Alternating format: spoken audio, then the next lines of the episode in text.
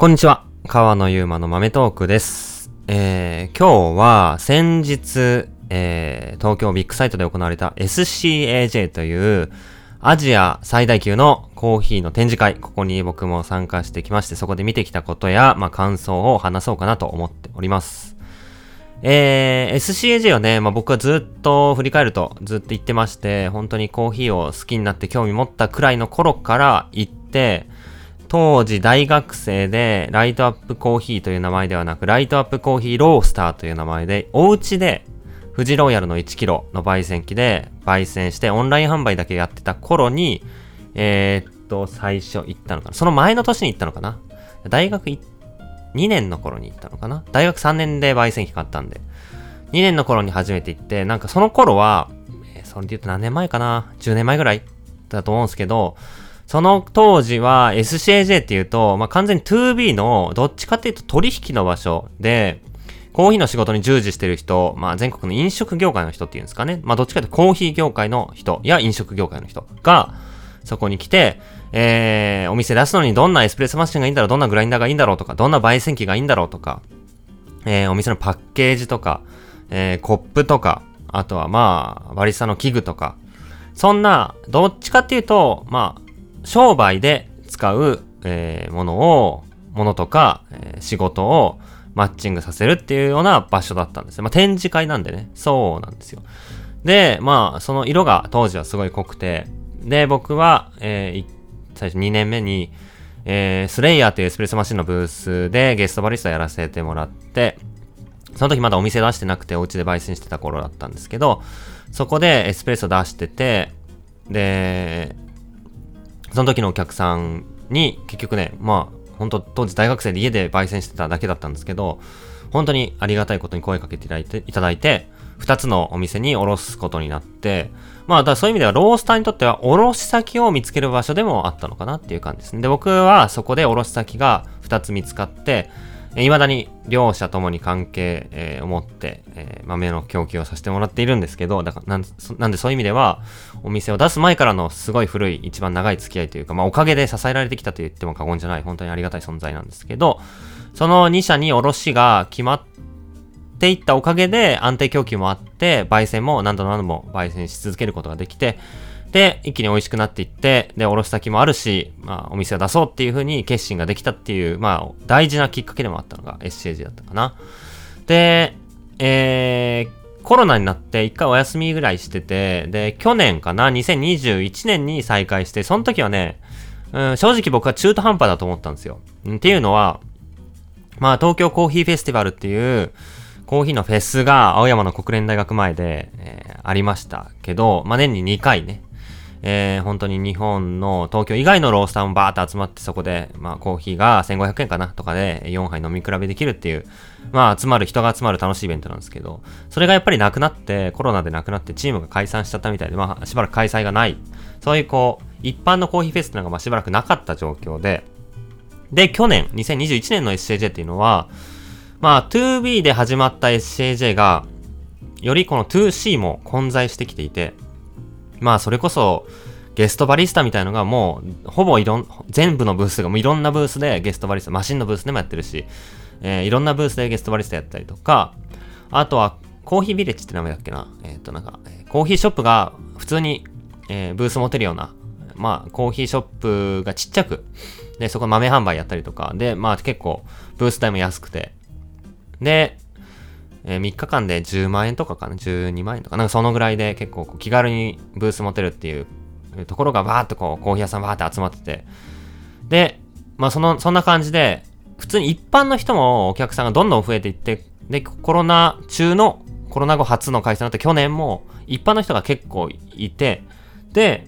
まあなんか、どっちつかつかどっちだろうみたいな感じだったんです、僕は、イメージ。一般の人でも楽しめるフェス的な方向のブースもあるし、一方でちゃんとマシンをこう、えー、紹介してたり、うん、商談してたりする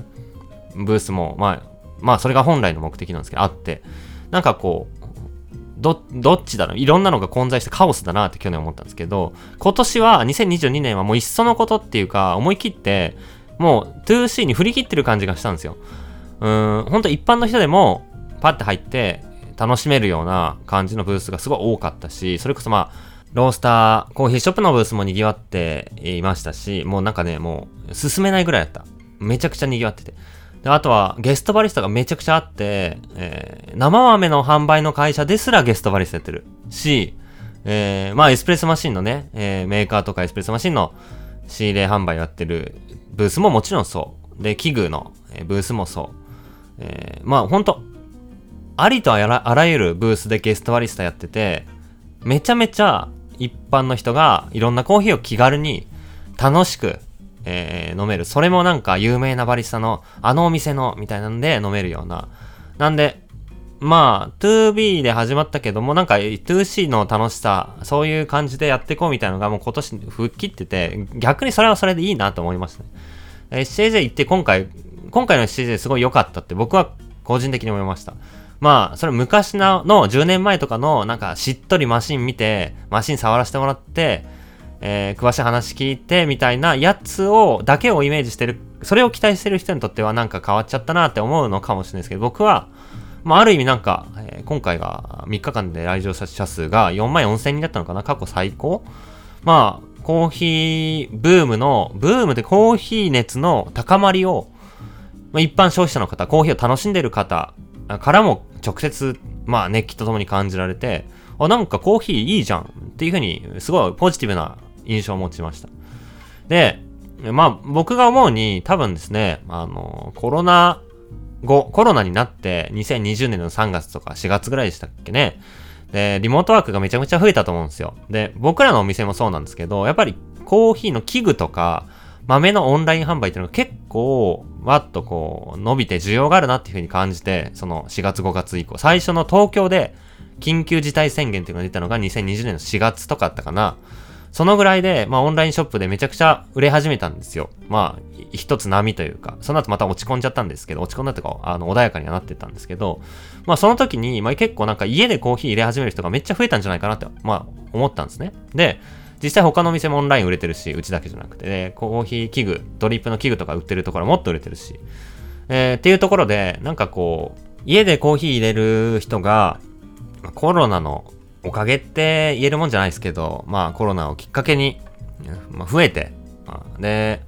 その家のコーヒーの時間豊かにしようと。まあ、家のリモートワークの時間をコーヒーでま豊かにしようという流れかな。で、えー、コーヒーを家で入れてるうちに、まあ、オンラインショップでいろんな豆買ったりして、コーヒー熱がどんどん高まって、コーヒー面白いなとか、あいろんなコーヒー屋さん行ってみたいなっていう人が、まあ、結構増えてた、増えたんじゃないかなと思うんですよ。で、その人たちが高まったこの熱を、あ、SCJ っていうのがあるらしい行ってみようっていうので、結構わっと今回人が集まったんじゃないかなと推測します。まあ、その熱のはけ口というか、熱の向け先としてコーヒーフェス的な、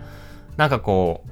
お祭りごとというかコーヒーのイベントっていうのもそんななかったしっていうとこも相まっての、この、混み具合だったんじゃないかと。まあ、めっちゃ混んでました。本当に、うーん、いや、今までで行ってきた中で一番混んでましたね。圧倒的に。全然なんか進めないじゃん、みたいな感じだった。で、僕は、えー、まあその辺の SAJ の変化、2C になってきている。一般の方も増えてきてるっていうところが、メルボルンの、えー、マイスっていうメルボルンインターナショナルコーヒーエクスポこの間行ってきたやつなんですけど、9月末にあって、それも一応南半球最大規模みたいな感じ。まあだから、本当にどっちもでかい、えー、展示会なんですけど、メルボルンの方は全然一般の方がいなかったっす。ほとんどの方がコーヒーの業界に携わってる方で、展示も、まあ、家で楽しむ器具とか、えー、飲み比べとかっていう感じじゃなくて、ちゃんとマシンとか、まあ、お店の商品をすごいこうちゃんと売ってるっていう感じですね。売ってるっていうかアピールしてるっていうか。で、まあメルボルンはどっちかっていうと、あの、バリスタの世界大会とかがあったんで、それがバチバチに盛り上がっていましたし、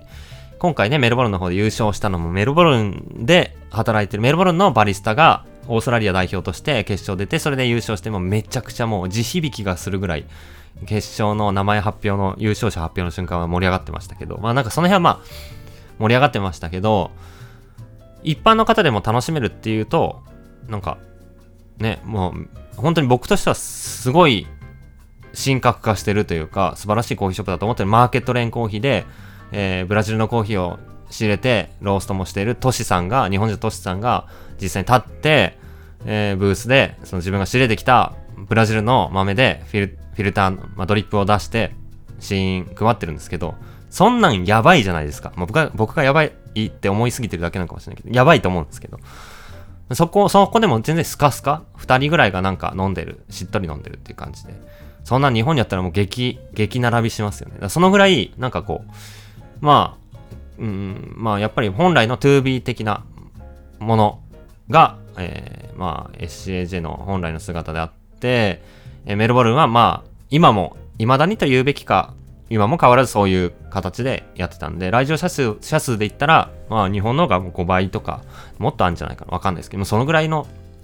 まあ賑わい、すごかったですね。で、僕はまあ基本的にそういう風に、えー、変化していって、一般の方にも楽しめるイベントになっていってる。まあ言わ、言ってしまえばもう東京コーヒーフェスと一緒になって、コーヒーフェス的なものと一緒になっている。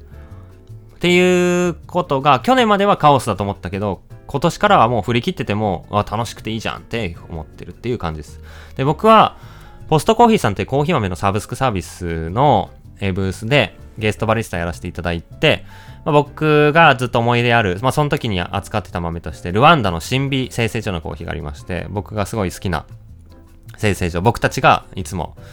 えー、毎年買ってる生成所のコーヒーで、やっぱね、同じ生成所、同じ生産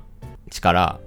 あ農園でもいいんですけど、えー、コーヒー豆を買い続けてると、その年の変化っていうのがわかるんですよ。あ、今年は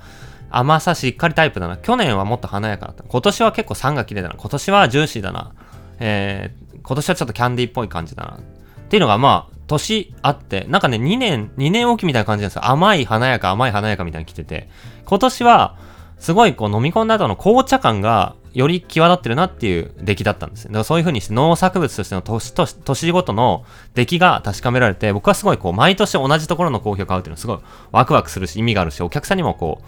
去年と比べてこうなんですよ、面白いですよねってこう伝えやすくていいなと思って。で、買い続けてる新美生成所。めちゃくちゃみかんとか紅茶みたいな印象が感じられる、えー、コーヒーを作ってるところなんですけど、そこの豆で、生成方法をウォッシュとで品種はブルボンなんですけど、それを出して、えー、ひたすらドリップで配って行ったんですけど、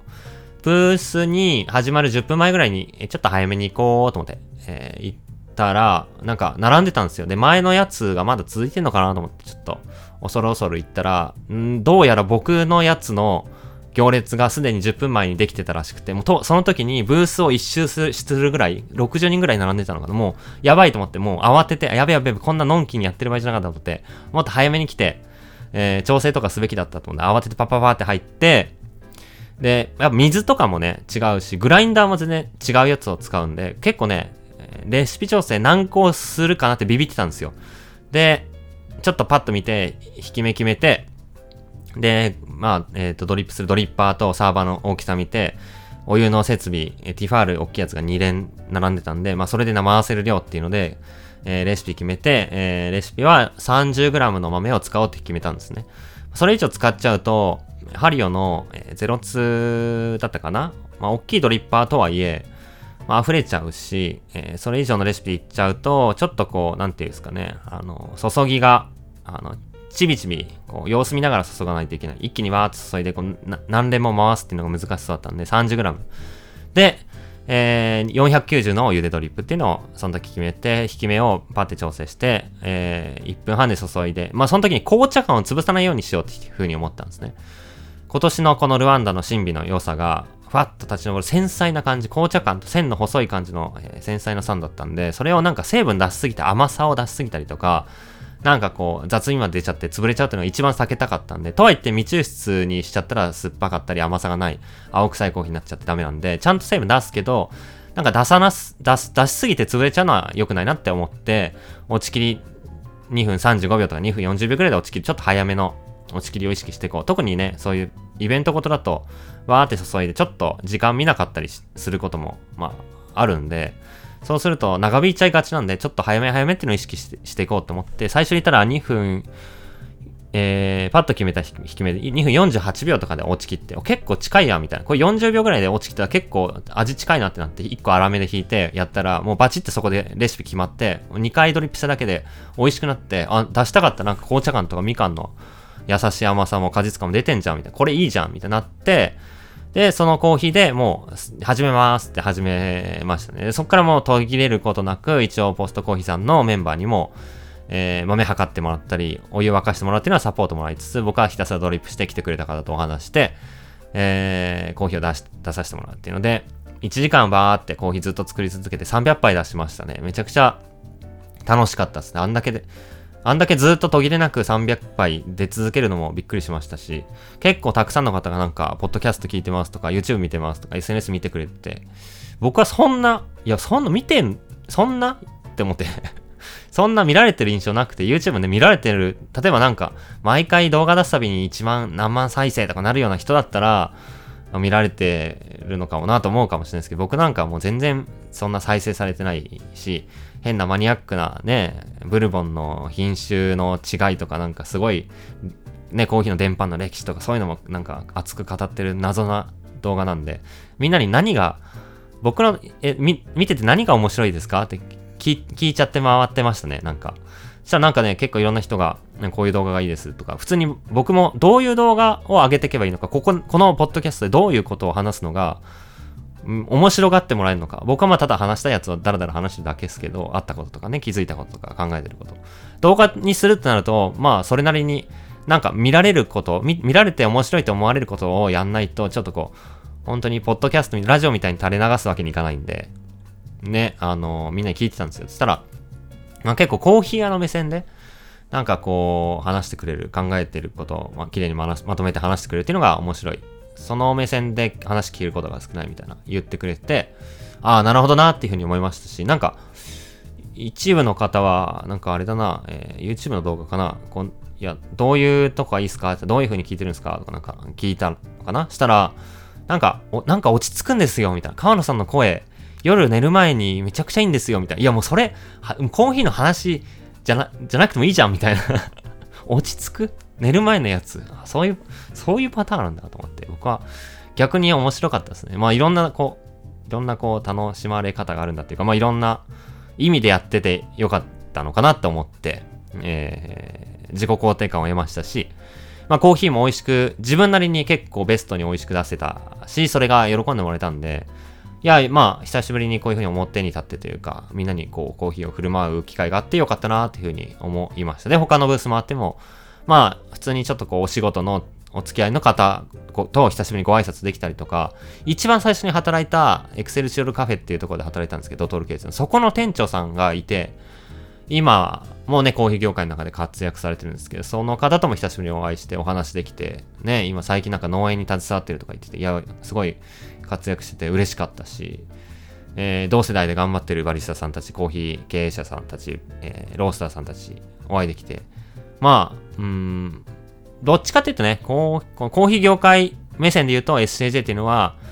年に1回のこうみんな集まる日、まあ、同窓会じゃないですけど、そういうこう、なんていうんですか、顔見知りが、おう、どう？みたいな、そういうこう、そういう感じのね、あの、日本中から集まるわけじゃないですか。そういう人と会うっていうのがまあメインだと思うんですよ。で、まあ、今もそれは変わらない。ただ、僕たちじゃなくて、その、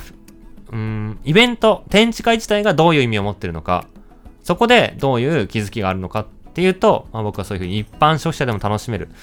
イコール一般消費者がた、そういうのを楽しみたくなるような、まあ、きっかけがあったと。それが家でのコーヒーだろうし、それはメルボルンと比べてなぜ日本が盛り上がってるかっていうと、家でドリップして、入れてるうちに盛り上がっていける。なんか熱が高まっていける。メルボルンは家で器具買ってドリップするって日本ほど全然やんないんで、どっちかというと店行って飲む。だ店は配数めっちゃ出るし、パッと店行ってに、あメルボルンのコーヒー文化すげえなとか、前回も1000倍売れてすげえなとか話しましたけど、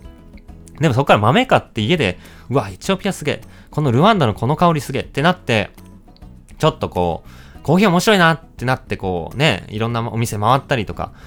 こういう SCG とかに来たりするような人は、メルボルンには生まれにくいと。だからどっちがいい悪いじゃないんですよ。日本はそういう風に一般消費者が、家でもお店の美味しさを、楽しさを再現できて、それでよりやってるうちに飲み込めるっていういい文化が日本にあるんだなっていう風に、今回の SCJ の盛り上がりを見て推測して、自分なりに思いました。それで納得して、あ、日本でコーヒーやるっていうのはそういう意味があるなっていう風に思ったんで、まあそういう気づきもあったし、盛り上がってるっていうのも体験できたし、えー、いい SCJ だったんで、来年もなんか何かしらで関わってコーヒー振る舞いたいなと思ってますので、まあ興味ある方はぜひ、えー、一般の方でも楽しめるような、え回になっておりますので、覗いてみていただけたら、来年も10月ぐらいにやるかなと思いますね。そういう楽しかったっていう、えー、共有報告でした。